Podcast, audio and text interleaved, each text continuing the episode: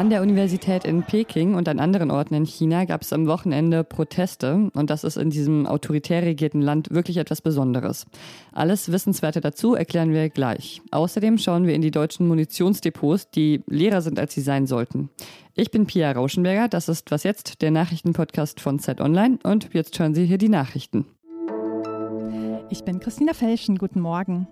In Shanghai gab es offenbar einen Übergriff der Polizei auf einen internationalen Reporter. Am Rande einer regierungskritischen Demo, über die er berichten wollte, wurde ein Journalist der BBC nach eigenen Angaben festgenommen, geschlagen und getreten. Er wurde inzwischen wieder freigelassen. Eine offizielle Erklärung oder Entschuldigung der Behörden gäbe es besser nicht, berichtete der britische Sender. Die Beamten hätten lediglich behauptet, sie hätten den Reporter zu seinem eigenen Besten festgenommen, falls er von der Menge angegriffen würde. Dies sei nicht glaubwürdig. Mehr über die Proteste hören Sie gleich im Interview. Der Empfang des bekannten Rassisten Nick Fuentes bringt Donald Trump nun auch Kritik von Parteifreunden ein. Der einflussreiche republikanische Abgeordnete James Comer sagte zum Beispiel, der Ex-Präsident brauche ein besseres Urteilsvermögen. Fuentes ist ein Holocaust-Leugner, sein YouTube-Kanal wurde wegen Hassreden dauerhaft gesperrt. Der Rapper Kanye West, der beim Abendessen in Trumps Villa ebenfalls dabei war, ist mit antisemitischen Äußerungen aufgefallen. Trump will bei der Präsidentenwahl 2024 wieder für die Republikaner antreten. Redaktionsschluss für diesen Podcast ist 5 Uhr.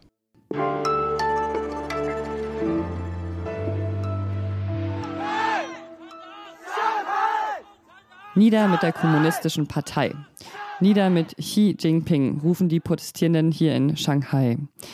Der Auslöser der Proteste war ein Brand. In der Stadt Urumqi sind am Donnerstag zehn Menschen bei einem Hochhausbrand in ihren Wohnungen erstickt. Und viele Menschen sind der Meinung, dass die Rettungsarbeiten bei dem Brand durch die strengen Corona-Maßnahmen behindert wurden. Und deshalb geben sie dann der Regierung Schuld darin. Am Freitag gab es in Urumqi eine Gedenkveranstaltung für die Opfer und die war dann lauter als gedacht. Die Proteste haben sich dann übers Wochenende hin ausgeweitet. Erstmal nach Shanghai, dann aber auch nach Wuhan und andere Millionenstädte und auch nach Peking. Da lebt Qifan Yang. Sie ist unsere Korrespondentin und jetzt am Telefon. Hi. Hi, Pia. Geht's äh, bei den Protesten eigentlich vor allem um den Brand und die strikte Corona-Politik oder auch um größere Fragen? Also, ähm, ich würde sagen, bei den sehr mutigen Jungen, die seit Freitagnacht auf den Straßen sind, geht es durchaus um mehr. Also ähm, ich hätte vor sechs Wochen, wenn du mich gefragt hättest, hätte ich keine 10 Euro darauf gewettet, dass äh, wir einen Monat nach Ende des Parteitags, äh, auf dem Xi Jinping gerade sozusagen äh, ja, seine Kaiserkrönung feiern durfte, dass jetzt äh, junge Chinesen ja, auf der Straße stehen und Slogans skandieren wie Kommunistische Partei tritt ab, Xi Jinping trete ab. Das ist sehr, sehr erstaunlich. Du hättest keine 10 Euro verwettet, sagst du. Äh, solche Proteste finden in China ja auch wirklich nicht gerade oft statt. Wann gab es denn die letzten Proteste dieser Größenordnung? Ich würde tatsächlich sagen, dass es die letzten Proteste nicht unbedingt dieser Größenordnung, aber mit äh, der expliziten Forderung nach ja, einem Politikwechsel, dass es äh, diese Art von Proteste zuletzt 1989 gab.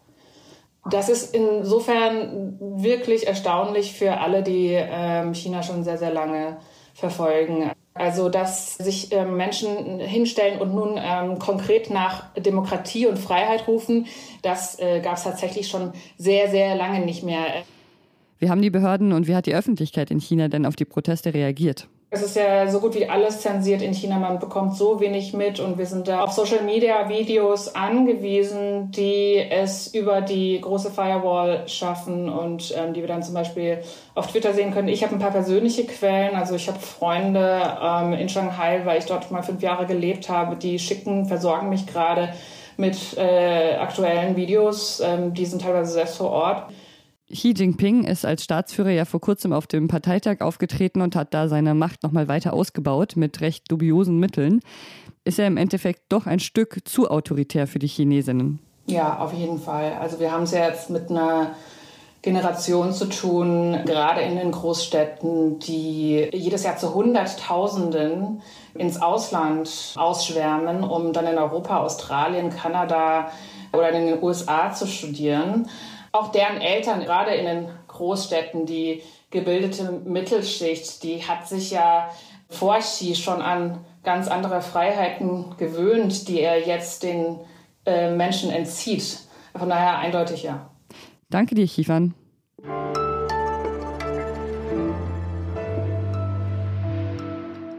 Und sonst so?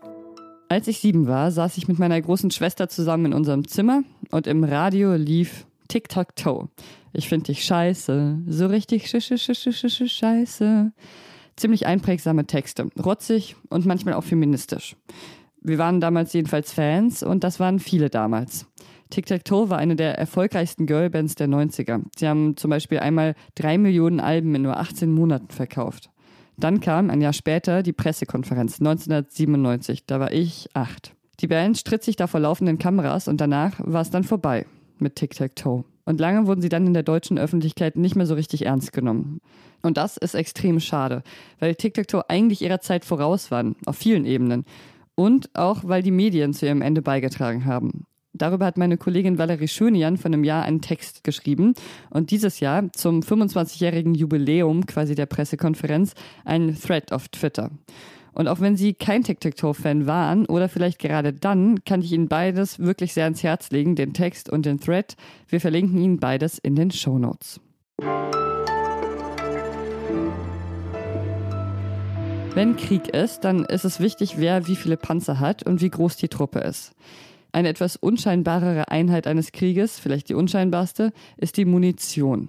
Aber wenn es an der mangelt, dann hilft auch das große Gerät nicht mehr so viel. In der Ukraine, in Russland, aber auch in Deutschland fehlt es an Munition. Und heute gibt es daher einen Munitionsgipfel im Kanzleramt, um darüber zu beraten, woher neue Munition kommen kann.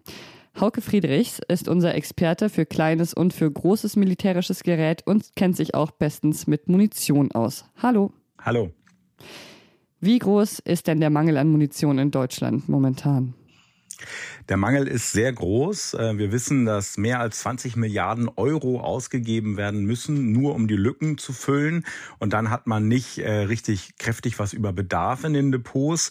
Was aber ganz exakt äh, genau fehlt, das verrät die Bundesregierung nicht. Es gab gerade eine kleine Anfrage. Das ist ja ein parlamentarisches Gremium, wo Abgeordnete der Regierung Fragen stellen, die dann beantwortet werden müssen innerhalb einer Frist zu diesem Thema. Und die Bundesregierung hat sich geweigert, Auskünfte zu geben an die Unionsfraktion mit dem Hinweis, dass da halt Sicherheitsinteressen ähm, betroffen sind. Das ist schon sehr ungewöhnlich, weil es gibt eine Geheimschutzstelle im Bundestag, wo halt sensible Informationen hinterlegt werden dürfen, die dann nicht öffentlich ähm, werden.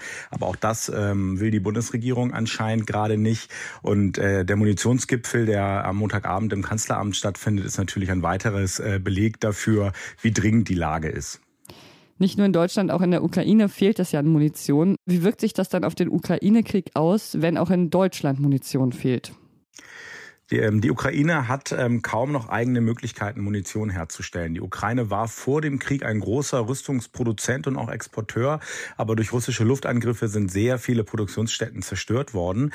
Nun ähm, hat die Ukraine ja immer mehr westliche Systeme erhalten, ähm, für die sie auch gar keine Munition herstellen kann. Denn jedes Waffensystem hat in der Regel eigene Munition mittlerweile, die so ein bisschen sich unterscheidet von anderen ähm, Typen, sodass man nicht einfach tauschen kann. Deswegen braucht die Ukraine natürlich dann auch von den Herstellern dieser Waffensysteme und von deren Partnern die passende Munition. Also die Ukraine ist hochgradig abhängig von dem Westen, von den NATO-Staaten.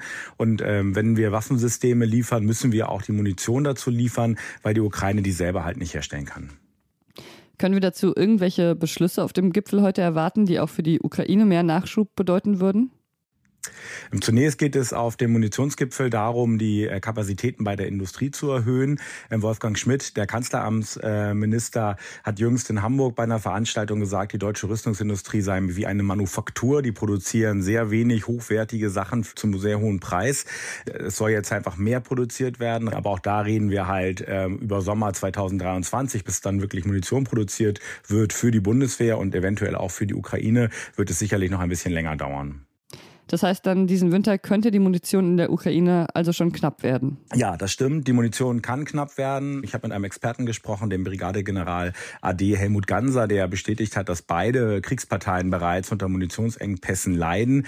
Die Ukraine hat tatsächlich gravierende Probleme für ihre sowjetischen ähm, Systeme noch Munition zu kriegen, denn Russland liefert ihnen natürlich keine Munition in dem laufenden ähm, Krieg. Da gehen die Bestände wohl rapide zurück, auch bei der Flugabwehr, bei den S-300-Systemen. Der Westen muss halt weiter liefern. Der Ganser, der Brigadegeneral AD, hat halt auch gesagt, der Westen ist nicht auf Kriegsproduktion eingestellt. Wir sind ja selber keine Kriegspartei. Das heißt, dass die Rüstungsindustrie weiter, ähm, vor allen Dingen in Deutschland, halt auf Sparflamme produziert. Und so ist es natürlich schwierig, genügend äh, Munition dann auch ähm, an die Ukraine geben zu können. Denn die Bundeswehr, wie wir gesagt haben, ist ja relativ leer und kann jetzt nicht Unmengen an Munition abgeben, ohne selber nicht mehr einsatzfähig zu sein. Danke dir, Hauke. Sehr gern. Und das war's mit Was jetzt für heute Morgen. Wasjetzt.zeit.de ist die E-Mail-Adresse für alle Fans von Tic Tac Toe und auch für Fans von Was jetzt. Ich bin Pia Rauschenberger. Machen Sie's gut. Auf die Schnelle, auf die Schnelle machst du hier eine Riesenwelle. Eingebildet, arrogant, findest dich auch noch interessant.